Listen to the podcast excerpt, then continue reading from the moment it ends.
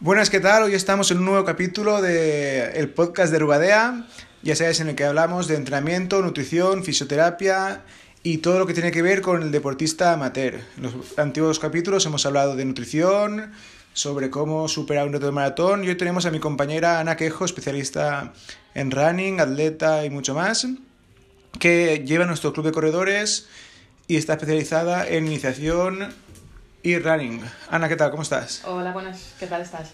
Bien, ¿nos cuentas un poquito tu andadura a lo largo de, del atletismo para que sepan un poquito ubicarte? Vale, pues te cuento primero como atleta. Eh, soy atleta pues prácticamente desde los 8 años. Es cierto que no empecé solo con el atletismo, sino que empecé en natación, hice mountain bike, pero llegó un momento de mi vida en el que me tuve que especializar en algo y decidí especializarme en atletismo eh, consideraba que era un deporte eh, que al contrario de la natación, pues era más social, tenía la posibilidad de compartir mis experiencias con la gente, correr con la gente, hablar, disfrutar, marcarme objetivos y, me gustaba más en el, en el, día a día que, por así decirlo, la natación. Entonces eh, practiqué atletismo, en principio mis, mis inicios fueron en la pista de Valle Hermoso, que real, recientemente se ha abierto al público. Eh, empecé con Mónica Pont eh, y después estuve con Jerónimo Bravo prácticamente durante toda mi carrera deportiva. Mm, eh, he sido medallista en campeonatos de España en categorías menores, finalista en campeonatos de España absolutos. Y después de mi etapa atlética, pues empecé a practicar triatlón. Tuve un impasse de tiempo en el que el running me había, bueno, el running, por así decirlo, el atletismo, me había colapsado, me había bloqueado y decidí, para no dejar el deporte y para no dejar todo lo que mi vida, o sea, todo lo que había estado haciendo durante toda mi vida, decidí dar un giro y empezar a hacer triatlón y dualdón. Además que he arrastrado una lesión y, necesitaba un cambio de aires. Eh, hice triatlón y, y dualdón durante dos años. El sacrificio y los objetivos que me había marcado eran demasiado altos y tenía una ambición eh, excesiva, cosa que me frustró y decidí volver otra vez al atletismo. Pero decidí volver de una manera diferente, más sosegada, eh, sin, sin unas, unos objetivos o, sin unos objetivos o unas metas muy elevadas, sino que decidí volver pues de otra manera. Quería eh, mostrar eh, a la gente eh, todo lo que mi vida atlética me había enseñado y quería transmitir esos valores a ellos y por eso empecé a, a, practicarlo de otra manera. En cuanto al tema profesional, he estado pues, prácticamente desde los 18 años en escuelas de atletismo, empezando con la base, sobre todo con niños pequeños, eh, después poco a poco fui cogiendo más madurez y quería, eh, pues lo, como, como, os he dicho antes, eh, compartir con, con, la gente mis experiencias, mis vivencias y sobre todo inculcarles lo que era mi pasión por, por correr y decidí abrirme campo con, con gente más adulta y llevo pues aproximadamente cinco años pues con gente más, más mayor, a partir de 18 años hacia arriba, y con, de todas las vertientes, de gente que se ha iniciado recientemente iniciado al running ahora mismo y con gente que busca unos objetivos y unas miras como puede ser correr un 800 o como puede ser preparar una maratón un poquito más y ya me lo cuentas todo. Has hablado ahí tres minutos, me has dejado a mí casi casi sin poder hablar. Digo, aquí me, suelta la del padrino de tres horas. Perfecto, eso es que estás a gusto. De acuerdo, Ana, aquí nos está escuchando mucha gente y quería que comentaras un poquito sobre cómo empezar con la iniciación, porque de normal todo el mundo se preocupa de los deportistas, de los niños cuando se inician en escuelas o de la gente de alto rendimiento que puede tener un 10K en 35 38 minutos ¿Quién se preocupa por la persona que va a iniciarse en esto del correr y su objetivo es hacer una 5K o una 10K en una hora? Porque es un colectivo que está un poco olvidado y que todo el mundo, digamos que lo infravalora. ¿Cómo se deben iniciar sin quemar etapas y sin quemar pasos? A ver, yo creo que para empezar, creo que la gente que ahora mismo está intentando o quiere empezar a correr es porque quiere hacer un cambio en su vida, quiere quiere, quiere, quiere hacer un cambio. Entonces, el primer problema que yo encuentro o que puede tener esta gente es cómo hacerlo, por qué hacerlo, eh, cuál es el motivo que, que, me lleva, por qué la gente corre y yo, sin embargo, cada día que salgo a correr me cuesta correr, no consigo engancharme, no me gusta, eh, ¿qué me ocurre? Entonces, eh, yo creo que hay que empezar desde ahí, desde engancharles de alguna manera, porque una cosa está clara y es que si correr eh, hay tanta gente que está corriendo será porque es bueno, o porque algo bueno transmite, o porque algo bueno te da. Entonces, eh, para mí, eh, lo, principal sería marcarse un objetivo, pero no te estoy diciendo que se marquen un objetivo de hacer una carrera, sino que se marquen un objetivo de que si he salido un martes, mi objetivo es salir el siguiente martes. Y, al día siguiente, y la semana siguiente salir el martes y el jueves. Y la semana siguiente otro día más. Claro, correcto. Al final es decirles que no se marquen directamente un maratón, sino que vayan marcando mini retos. Si quiero hacer un maratón, me lo marco a dos años vista, por ejemplo, y ir peldaño peldaño. Vale, pues el primero es conseguir adherencia al running. Una sesión, dos sesiones a la semana, después ya participar en una 5K y así, así ir paso a paso sin quemar etapas, ¿no? Eh, sí. Lo que pasa es que yo tengo una filosofía distinta. Eh, a mí no me gusta correr mucho y correr lento, a mí me gusta correr poco y correr rápido. Es decir, que los kilómetros que tú hagas sean de calidad, que no, tú no estés tiempo corriendo por estar. Es decir, mi objetivo no es correr una maratón porque ahora está de moda correr una maratón. No, céntrate, corre un 5K, córrelo bien, córrelo con garantías y cuando hayas corrido un 5K, que sea, por así decirlo, tu máximo nivel, cambia de categoría, no corre un 10. Lo que no puedes hacer es correr un 10 en un tiempo X para que luego correr una media maratón en un tiempo 2X, eh, por así decirlo. O sea, marca tus objetivos cortos, afianza esos objetivos y una vez que los tengas, ponte otro objetivo, pero no que... Mm, mi consejo es no de primeras, quiero correr una maratón, voy a correr esa maratón. Correcto, al final el primer objetivo debe ser mantener un estilo de vida activo y saludable y por ello deben ser objetivos que alcancemos, que no pongan nuestras articulaciones, nuestros órganos en compromiso y que no sea llegar, por ejemplo, plantearse súper rápido un maratón, correr el domingo y el, día, y el lunes siguiente decir, estoy quemado, no disfruto y cuelgo las zapatillas. Eh, es que eso es también uno de los, primeros, de los principales problemas. La gente se marca unos retos tan altos y unos, tiene unas, unos objetivos tan arriesgados que depositan tanto en ellos que al final ese objetivo se, se vuelve en contra. Es decir, una vez que ya lo has conseguido o incluso sin llegar a conseguirlo te das cuenta que que, no estás disfrutando haciendo, haciéndolo y, eso no, no, no, creo que está bien. El, deporte y sobre todo correr tiene que ser algo que cada día te transmita un poquito más para volver a seguir al día, salir al día siguiente. Es decir, es cierto que tienes que terminar un, un entrenamiento saciado, pero saciado para volver al día siguiente y saber que lo vas a hacer cada día un poquito mejor y que cuando vuelvas a salir a correr te encontrarás un estímulo nuevo y tendrás algo más para romperlo, no quemar etapas o decir voy a salir una hora y cuarto. Una hora y cuarto, salir a correr una hora y cuarto es algo una locura. Perfecto. Vamos a un aspecto un poquito más técnico. ¿Cómo diferenciamos los entrenamientos para un grupo de iniciación o una persona de iniciación y una persona avanzada? ¿Qué tipo, qué, ¿Cuáles son las diferencias más significativas? Eh, yo las, eh, sobre todo para mí es el volumen y la, y la calidad del, del entrenamiento. La calidad del entrenamiento no me refiero a, al entrenamiento, a lo que dé el entrenador hacia, hacia el corredor. La calidad del entrenamiento me refiero en cuanto a los ritmos y en cuanto a la distancia y volumen de kilómetros. Al final el entrenador es lo que te tiene que hacer, pautar de una manera en la que tú cuando vayas al entrenamiento vayas con ganas y con, y con energía, no vayas con miedo de la sesión que vas a afrontar. Por lo tanto, cuando una persona de iniciación llega, para mí lo principal es empezar caminando. Cuando una persona, hay gente que empieza a correr y ni siquiera ha caminado más de 15 minutos en su vida. Por lo tanto, eh, primero tendrás que caminar, después tendrás que caminar y correr y, de y después ya podrás correr. Lo que no puedes hacer es desde el primer día ponerte a correr.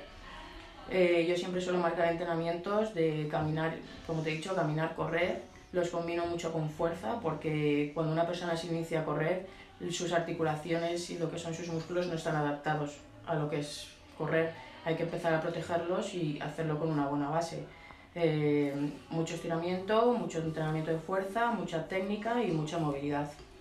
¿Y crees que hay mucha presión social hacia el running amateur? Por ejemplo, si yo el lunes voy al trabajo y digo, ayer corrí una 5K, y la gente me dice, ¿eso, eso es correr? Para eso yo no me cambio, o para eso no me ato las zapatillas y salgo fuera.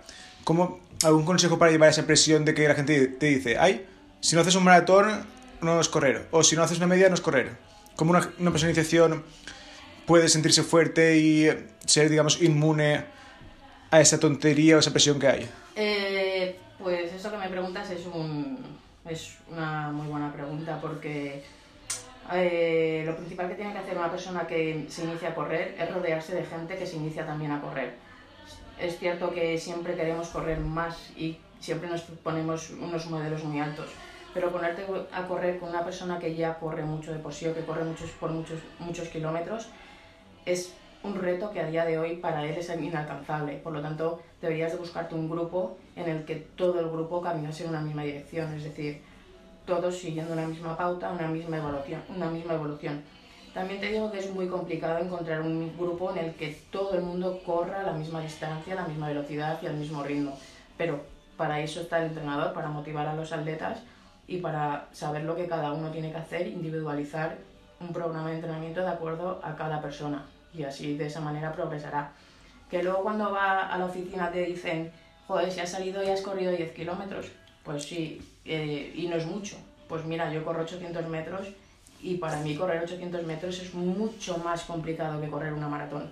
O sea, creo que, como te he dicho antes, la calidad del entrenamiento y la calidad y, la, y cómo tú hagas a una persona que se está iniciando es lo que te va a sacar adelante a esa persona. O sea, tú tienes que, desde el inicio, formar a esa persona y, construirla. No construirla por el tejado, construirla base, pasito a paso. Entonces, para mí es, lo importante es la persona que te guía. Perfecto. A ver, vamos con más tips. Por ejemplo, yo me inicio a correr. ¿Cuál sería el primer objetivo que debería ponerme en mente? Salir cuántas... Yo soy una persona sedentaria, que tengo mi trabajo 8 o 10 horas, hago mis tareas del hogar y tengo mi familia, el primer objetivo, ¿cuántas sesiones a la semana me pongo? Para estar saludable y poder empezar a correr. ¿Tres, cinco, siete a la semana? Eh, tu primer objetivo será ponerte las zapatillas. Ese es el primero. Y cuando ya hayas roto eso, te hayas sentado en la cama, te hayas atado los cordones y hayas salido a la calle, allá, en ese momento ya habrás roto un objetivo. Al día siguiente será salir y hacer un día. La semana siguiente serán dos días. Y yo, si vas a iniciarte, me marcaría dos pautados a la semana y un tercero el fin de semana por mi cuenta. Empezaría simplemente con tres días. De acuerdo. ¿Y como primer objetivo una 5K está bien? Mm, no me marcaría una, carrera de kilómetros, me marcaría un reto personal, pero no lo asociaría a tener que correr un 5K o un 10K, simplemente me marcaría. Pues he conseguido tener una rutina de entrenamiento de tres días a la semana o he tenido, conseguido tener una rutina de dos días a la semana y con eso pues me siento bien, estoy bien, cada día voy mejor, mi humor ha cambiado, mis, toda mi vida ahora mismo pues cambia. Al final, correr te cambia. Perfecto, al final, aunque suene tópico, nos debemos marcar objetivos SMART que son retadores, alcanzables y medibles. No decir, vale, pues voy a intentar correr mucho. ¿Cuánto es mucho? O ¿cuándo, va, cuándo digo que voy a correr mucho? ¿Hasta cuándo? Son objetivos que puedas medir, que puedas alcanzar y sobre todo, como hemos dicho antes, que sea un peldaño detrás de otro. Otra cosa de iniciación. Yo quiero empezar a correr. ¿Cuánto me tengo que gastar? ¿Cuánto me cuesta salir a correr? ¿Tengo que comprarme unas zapatillas última tecnología de 150 euros, ropa fosforito para ser runner y un GPS súper caro? ¿O con qué puedo salir a correr?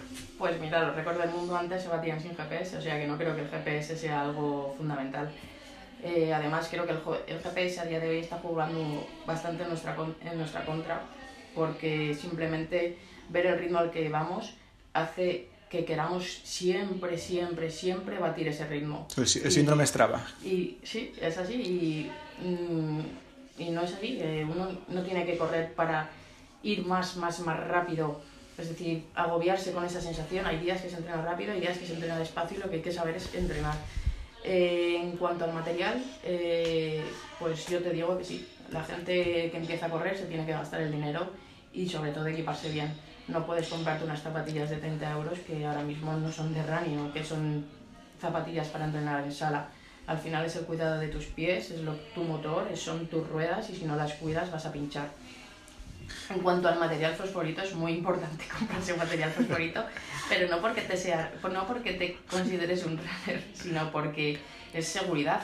Eh, los coches no nos, no nos ven, nosotros estamos muy alocados, vemos un semáforo, vemos que el, el, muñequito está parpadeando y creemos que somos tan rápidos que nos va a dar tiempo a cruzar y el coche a lo mejor no nos ve. Entonces el fosforito nos puede salvar la vida y creo que es necesario correr de fosforito.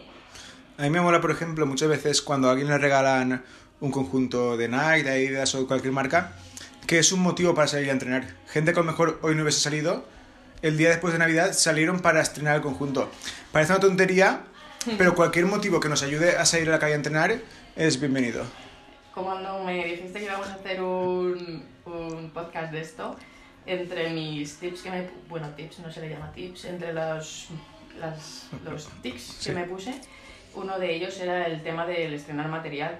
Sí que es cierto que cuando uno se compra algo y, los, y, y se lo pone, ese día parece que vuela.